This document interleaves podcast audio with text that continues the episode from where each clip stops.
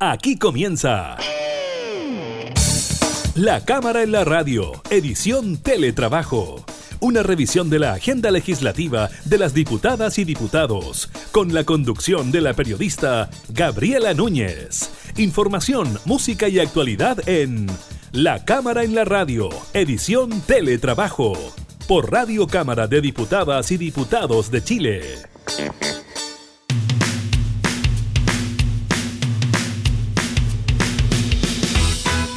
¿Cómo están? Bienvenidos a un nuevo programa de la Cámara en la Radio, modalidad de teletrabajo. Los continuamos acompañando desde nuestros hogares, comunicándonos con ustedes eh, también en sus hogares. Le entregamos la mejor información legislativa y por supuesto también revisamos eh, temas de la actualidad, nos comunicamos con nuestros parlamentarios. Así que sin más, iniciamos de inmediato la Cámara en la Radio, modalidad teletrabajo.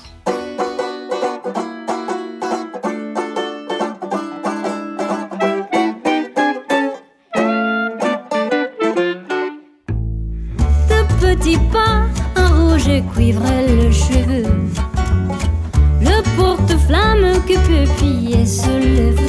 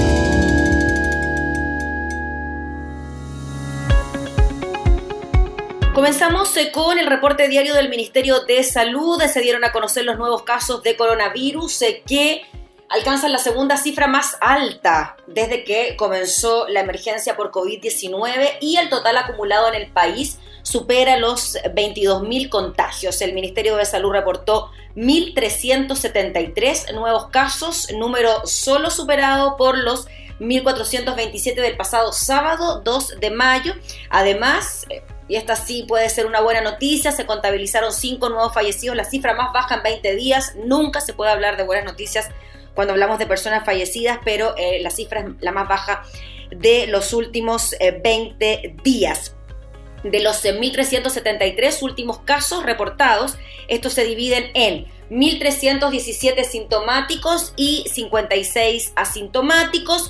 La mayoría de los casos se registran en la región metropolitana y particularmente en la ciudad de Santiago. Estamos hablando que de la totalidad de los casos a nivel nacional, en el área capitalina, se registra el 85,87% de los total de los casos diarios comunicados en el día de hoy. La buena noticia, según el ministro de Salud Jaime Mañalich, es que hay otras zonas como Arica o Osorno donde hay una tendencia de descenso de casos, lo que es una muy buena eh, noticia.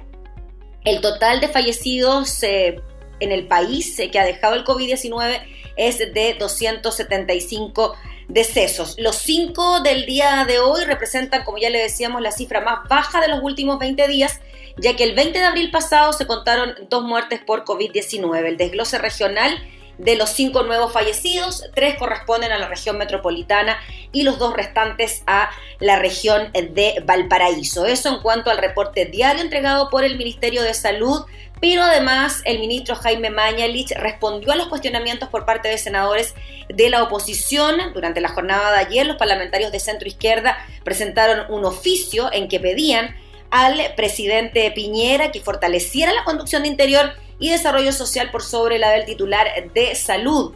Entiendo, dijo, el interés de dañar, de oponerse, de criticar, pero este es el momento de sumar. De esa manera respondió entonces el ministro de Salud, reconociendo que hay cierta confusión en este oficio. Eh, dijo que quien maneja la pandemia es el presidente de la República directamente. Nosotros nos reunimos con él todas las mañanas en un comité de emergencia COVID, donde participan todos los ministros habituales y a veces otros, y se produce una decisión y coordinación. En esa línea, el secretario de Estado fue duro con la acción de los parlamentarios. Entiendo el interés de dañar, de oponerse, de criticar, pero este es el momento de sumar no es el momento de mezquindades, agregando el ministro Mañalich que se sigue estando en una dinámica de no colaboración de oposición y creo que al final los que pierden son todos los chilenos. En ese sentido, el ministro Mañalich hizo un llamado a sumar esfuerzos, todos, porque esta es una tarea de todos los chilenos, de tomar las medidas preventivas y nuestro trabajo en equipo es tremendamente fuerte para enfrentar esta pandemia.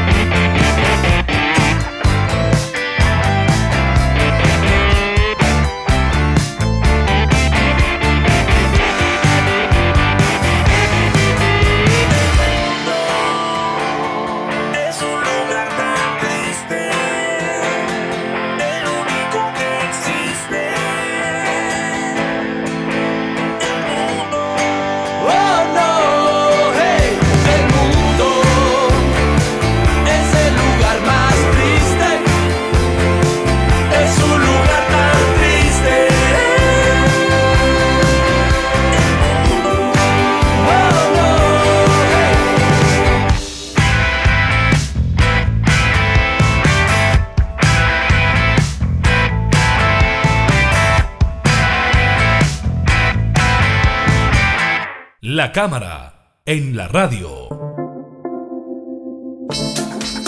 Estamos en contacto con la diputada Sofía Cid, integrante de la Comisión de Hacienda. Nos recibe desde su casa en eh, Copiapó. Recordemos que ella representa al distrito número 4 en la región de Atacama y en esta modalidad de teletrabajo también nos recibe eh, teletrabajando. Diputada Cid, gracias por atender nuestra llamada. Muchas gracias, Gabriela. La verdad que muy contenta de tener este contacto y además poder realizar el trabajo desde la casa. No ha sido tan fácil, pero sí nos hemos ido acomodando a la tecnología y eso es súper bueno. Es la idea, ¿no? Y que todos también aprendamos. Diputada, la contactamos en su rol de integrante de la Comisión de Hacienda porque queríamos hablar de dos cosas que han marcado la agenda en el último tiempo y que tienen que ver precisamente con platas y con recursos. Eh, uno de ellos es el ingreso eh, familiar de emergencia, el ingreso mínimo de emergencia que se aprobó en la Cámara de Diputados, que está en tramitación ahora en el Senado y que no hay concordancia sobre el monto, sobre el guarismo de esta cifra. ¿Qué le parece a usted esa polémica que se ha generado por esta ayuda que se le entregaría a las familias más vulnerables del país? Bueno, la verdad, Gabriela, que, es lamentable toda esta, esta discusión porque al final esto va alargando más la posibilidad de que la gente reciba ayuda.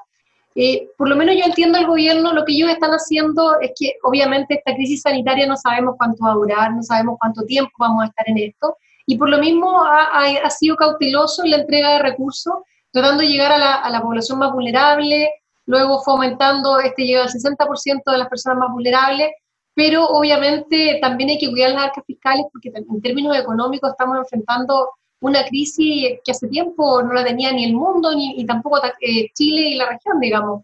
Hoy día, ayer, perdón, salió el IMASEC de menos 3,5. Ah, escuchando hablar al, ministro de Hacienda, sabemos que esto va a ir aumentando, va a ser más decrecida la, la, economía. Entonces, por lo mismo, tampoco es llegar y entregar un bono hoy día y en tres meses más no tener que hacer. Yo creo que hay que ser cauteloso.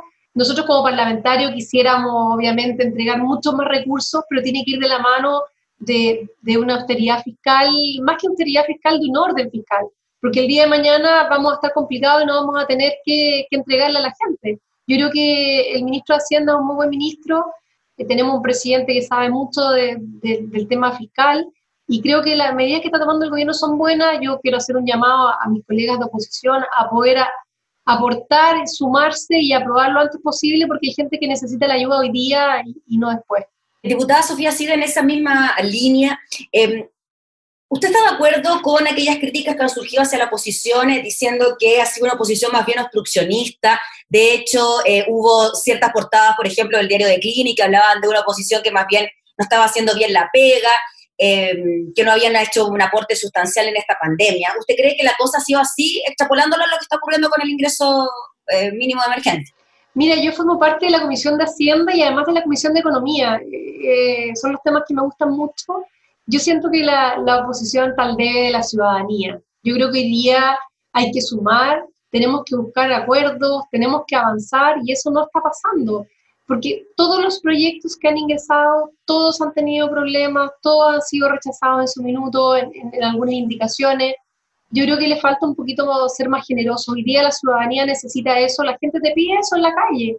En el fondo no te quiere ver peleando con tu adversario político, quiere que el adversario político se sume y que podamos avanzar en estas medidas. Son medidas muy buenas. Tenemos un equipo económico en el gobierno de excelencia que se preocupa de ayudar a la ciudadanía, pero también de cuidar eh, todo lo que son las arcas fiscales, porque, insisto, no sabemos cuánto va a durar esta crisis sanitaria, no sabemos cuánto va a durar la crisis económica. Hemos visto que tampoco estamos en condiciones y tampoco la ciudadanía está en condiciones de volver a las actividades normales. El, coronavirus llegó para quedarse, va a ser una forma de, cambiar nuestras vidas para siempre o por lo menos hasta que llegue una vacuna. Pero hoy día eh, sabemos que esto no se termina en un mes, no sabemos ni siquiera cuánto va a durar. Sí, eh, diputada Sofía Sida, en cuanto a los montos de este ingreso familiar de emergencia, entendemos y quizás usted nos podrá corroborar o no que el Ejecutivo estaba proyectando una ayuda de 65 mil pesos por integrante del núcleo familiar y desde la oposición están pensando en que esto pueda aumentar a 80 mil. Eh, ¿Usted cree que podrían estar las condiciones o que se está haciendo el máximo esfuerzo con la cifra que propone el gobierno? Mira, la verdad, yo quiero ser bien responsable. Yo insisto, yo como parlamentaria podría pedir inclusive el doble. Yo quisiera que, fuera mucho más recursos. Pero también hay que sentarse los técnicos, los expertos, ver cuánto está recibiendo el gobierno en términos de recaudación de impuestos. Recuerda tú que los gobiernos no producen recursos, viven de los impuestos, de lo que recaudan de la ciudadanía, y de acuerdo a eso también hay que distribuir, porque hoy día también, recuerda que estamos en estado de catástrofe, tenemos un 2% del PIB que se está asignando a esta catástrofe. Insisto, no sabemos cuánto va a durar. Hoy día eh, el presidente eh, puso este estado de catástrofe por 90 días, pero no sabemos si esto va a continuar. Ahí tú tienes una salida de ingresos que son este 2% del PIB que va directamente a, la emergencia.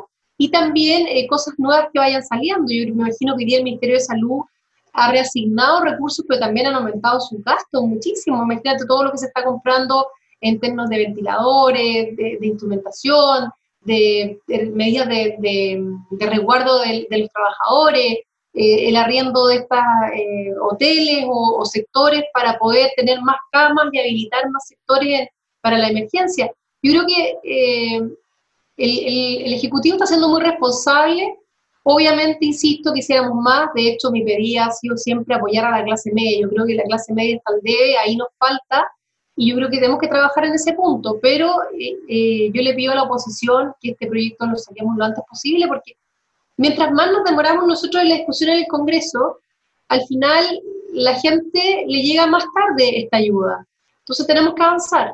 Diputada Sofía, sí le quería llevar a otro tema que tiene que ver eh, con la repartición de utilidades por parte de, en este caso, la empresa Sencosud, que se acogió a la ley de protección del empleo. De esta manera, por ejemplo, la filial París recibe como sueldo el seguro de desempleo y ellos sí repartieron utilidades entre sus socios accionistas. Salió incluso el ministro de Hacienda y hasta el presidente de la República a criticar esta situación. ¿Qué le parece a usted? Bueno, yo creo que es lamentable porque tenemos gente que hoy está llegando sin trabajo, gente que está inclusive sin recursos para pagar sus necesidades básicas. Y es impresentable que veamos, por otro lado, este anuncio de repartición de, utilidades. Sí, también la empresa salió a dar todas las explicaciones, millones de cosas, pero yo creo que las explicaciones no sirven de nada. Yo me sumo a las declaraciones del ministro de Hacienda y del presidente de la República Digo que hoy día no están las condiciones dadas para una repartición de utilidades, porque además eh, toda esta gente que recibe las utilidades es gente que tiene un buen pasar y que hoy día no las necesita para, para tenerlas. Yo creo que sería bueno eh, poder eh, generar el pago a los trabajadores, no acogerse a estas leyes que son para empresas que realmente lo necesitan y no para las grandes empresas. Sí, diputada Sofía, ¿sí usted cree que entonces debería haber algún tipo de modificación legal frente a esta materia y que, por ejemplo, no se puedan simplemente repartir utilidades eh, para una empresa que se acoja a la ley de protección al empleo?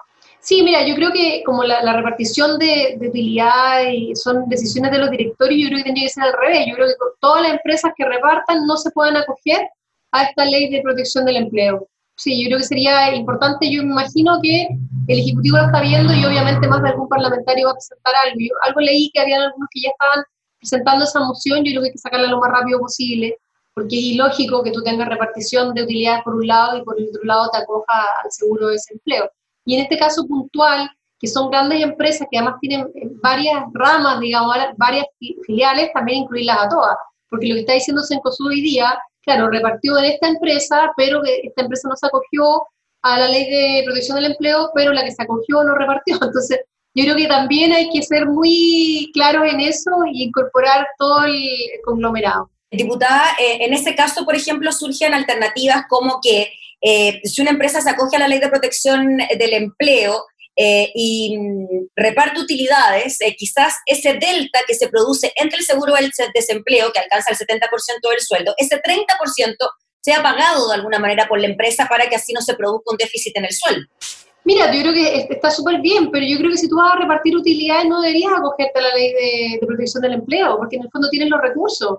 En definitiva, no necesitas una ley de protección del empleo. Si el negocio te dio para tener utilidades, para repartirlas, frente a toda esta crisis económica, la pandemia que estamos viviendo, eh, no necesita eh, un apoyo estatal. Yo creo que hay que, tener, ser súper responsable en eso. Muy bien, pues diputada Sofía Cid, le agradecemos enormemente por el, por el contacto, por abrirnos las puertas de su casa también, eh, por responder estas preguntas que han generado también harta polémica, ¿no? Eh, tanto el ingreso mínimo familiar como también lo que ocurrió con la eh, repartición de utilidades. Así que muchas gracias. Gracias a ti, Gabriela. Feliz de poder tener este contacto. Lo que necesite, estamos en comunicación. Muchísimas gracias.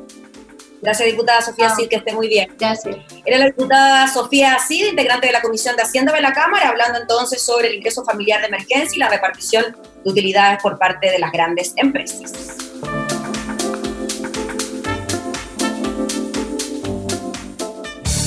Estás escuchando La Cámara en la Radio, edición Teletrabajo, con la conducción de la periodista Gabriela Núñez.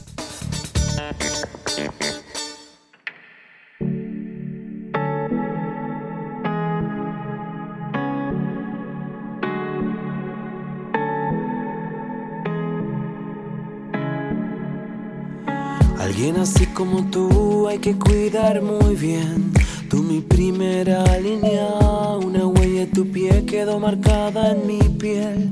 Tus patas cochinas, me gusta saber hacernos bien y cuidarnos harto. Tu voz se coló por el rincón, te escucho tan cerca de mí. Tu pena es mi pena, tu alegría mi corazón.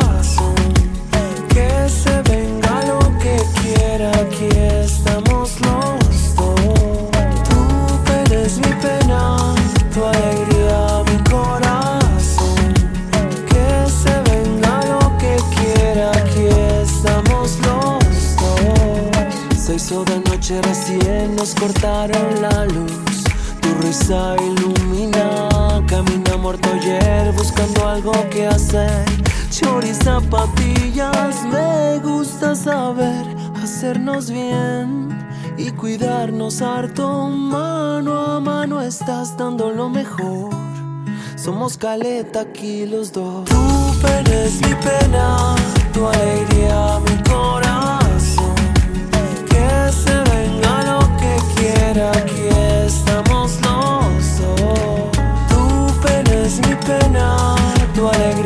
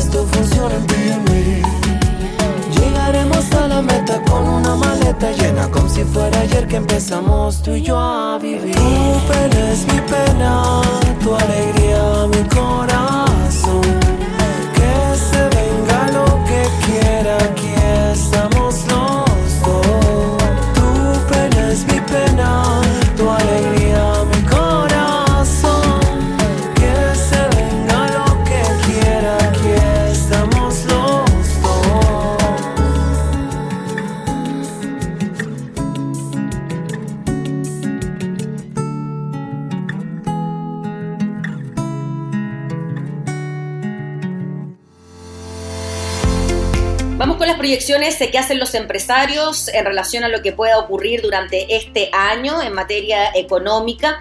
Estamos hablando del informe de percepciones de negocios que publicó durante esta jornada el Banco eh, Central correspondiente a mayo de 2020, el cual por esta vez estuvo acompañado por los resultados de una encuesta online realizada a fines de abril por el ente de rector y respondida por 251 actores que habitualmente participan en el informe de percepciones eh, de negocios.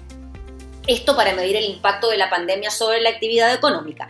Según consigna el portal de MOL y según señala el informe, gran parte de los entrevistados destaca un aumento significativo de la incertidumbre sobre el desempeño de sus futuros negocios y agregó el informe que la mayoría de los empresarios señaló que ha ido prolongándose la duración que se estima tendrá la emergencia sanitaria y el tiempo que tomará la recuperación de su actividad. Se suman las dudas acerca de cómo cambiar el comportamiento social de las personas y cómo afectará esto al devenir de la economía, cotó el Banco Central. Según los resultados de la encuesta online levantada entre el 20 y el 25 de abril, un amplio número de empresas se encuentran operando por debajo de su capacidad habitual, con disminuciones relevantes de la demanda, los ingresos y las horas efectivamente trabajadas. De hecho, según la institución, la gran mayoría de quienes respondieron la encuesta contempla que la emergencia sanitaria se prolongará al menos por dos trimestres más, o sea, estamos hablando de por lo menos seis meses más.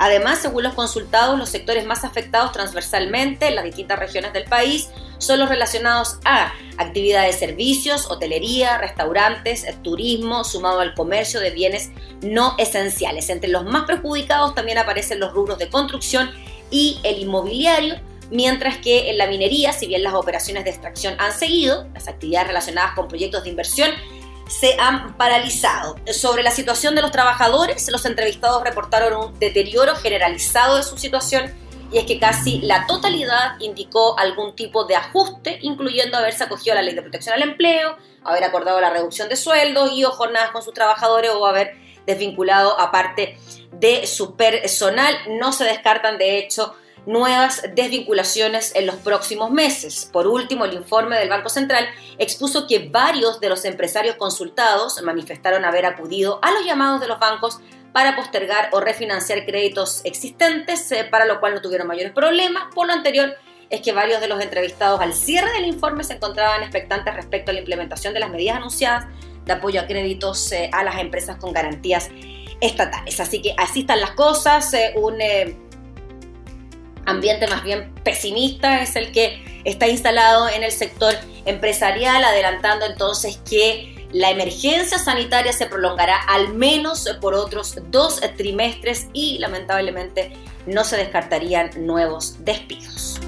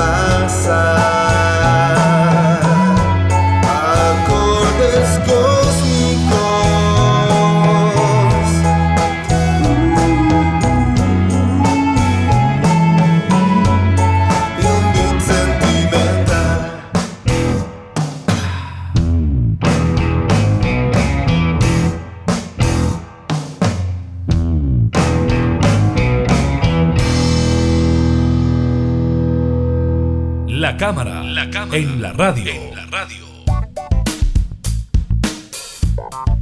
Esta es una información que ya habíamos revisado anteriormente cuando ya la semana pasada se anunció que nuevas comunas entrarían en cuarentena durante la jornada de hoy. Y lo cierto es que en relación a cómo iniciamos eh, la emergencia sanitaria con una sola comuna declarada como cuarentena, que fue Caleta Tortel, ahora ya tenemos 20 comunas que de manera parcial o completa serán parte del confinamiento que busca frenar los contagios de COVID-19. Si sumamos la cantidad de personas que viven en estas comunas, pues bien estaríamos hablando de 3 millones de personas. Em, el pasado 14 de marzo fue cuando se decretó la primera cuarentena y fue precisamente donde le decíamos en eh, Caleta Tortel. Sin embargo, en los últimos días se ha visto un importante incremento en el número de los casos a nivel nacional. Actualmente el confinamiento rige en El Bosque, esto es la región metropolitana, El Bosque, Estación Central, Quinta Normal, Pedro Aguirre Cerda, Independencia, San Bernardo, Puente Alto, La Pintana, San Ramón y una parte de Santiago Ñuñoa. Hoy se agregarán a contar de las 22 horas Cerrillos, Recoleta, un sector de Quilicura, más el resto de la comuna de Santiago, además de Antofagasta y Mejillones. Según estimaciones, más de 3 millones de personas no podrán movilizarse libremente, la mayor cantidad desde que se inició la pandemia. Serán 20 comunas equivalentes en total, considerando las áreas sin cuarentena. Estamos hablando de un 21% de la población. Según consigna el diario El Mercurio en su edición de esta jornada, el alcalde de Recoleta, Daniel Jaue, insiste en que la medida debió tomarse antes eh, para la comuna que representa.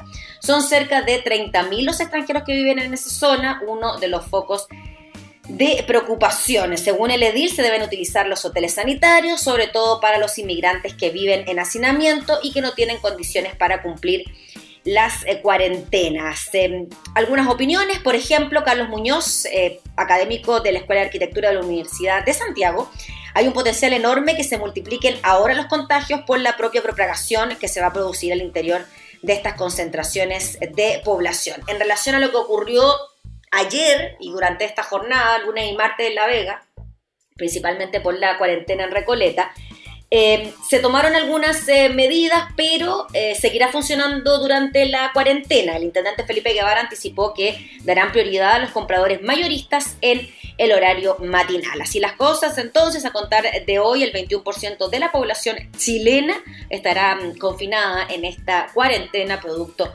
del COVID-19.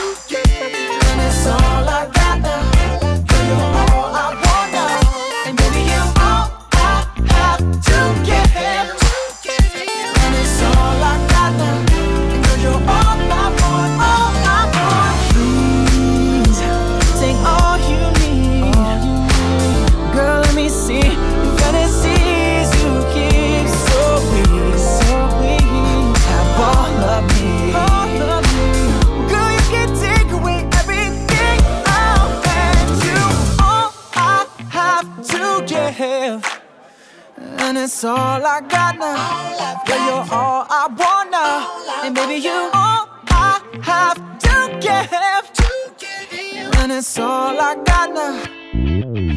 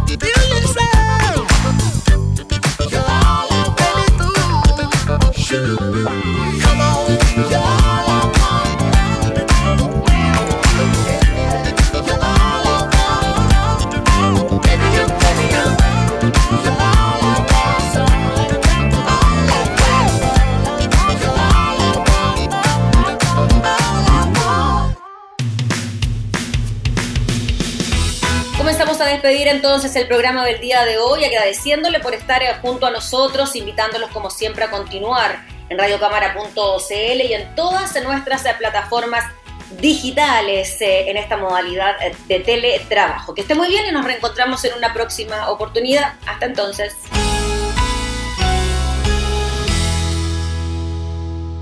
Hemos presentado La Cámara en la Radio, edición Teletrabajo una revisión de la agenda legislativa de las diputadas y diputados, con la conducción de la periodista Gabriela Núñez. Información, música y actualidad en La Cámara en la Radio, edición Teletrabajo, en Radio Cámara de Diputadas y Diputados de Chile. Hoy más que nunca, acercando las leyes.